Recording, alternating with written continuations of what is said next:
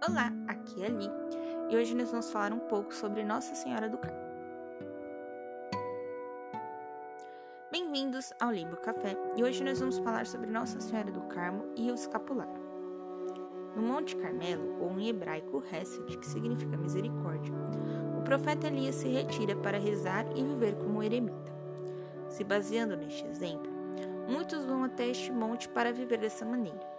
Constroem uma igreja nesse monte e então nasce a fundação da Ordem do Carmo. No ano de 1251, a fundação estava para ser encerrada e o superior geral, Simon Stock, pede a intercessão de Nossa Senhora. No dia 16 de julho do mesmo ano, Stock vê Nossa Senhora, que trazia em mãos um escapulário.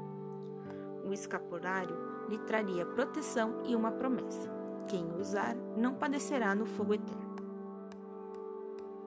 Para que essa promessa se cumpra, é necessário 1. Um, o escapulário deve ser imposto por um sacerdote e usado sempre como se fosse um hábito.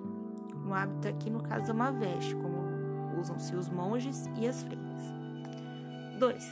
Ter uma vida de oração e castidade. Aqui, a castidade está no sentido de se abster dos pecados. 3. Honrar a Virgem Maria. 4. Observar os jejuns da Igreja. No dia 7 de julho se inicia a novena de Nossa Senhora do Carmo. No site da Canção Nova tem toda a novena que você pode fazer. E nós, aqui no podcast, vamos estar rezando essa mesma novena que é a da Canção Nova. Então, a partir de amanhã, neste mesmo bate-horário, mesmo bate-cast, estaremos rezando a novena de Nossa Senhora do Carmo.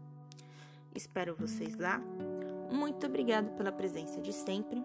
Um beijo, um abraço. A paz de Cristo esteja convosco e o amor de Maria.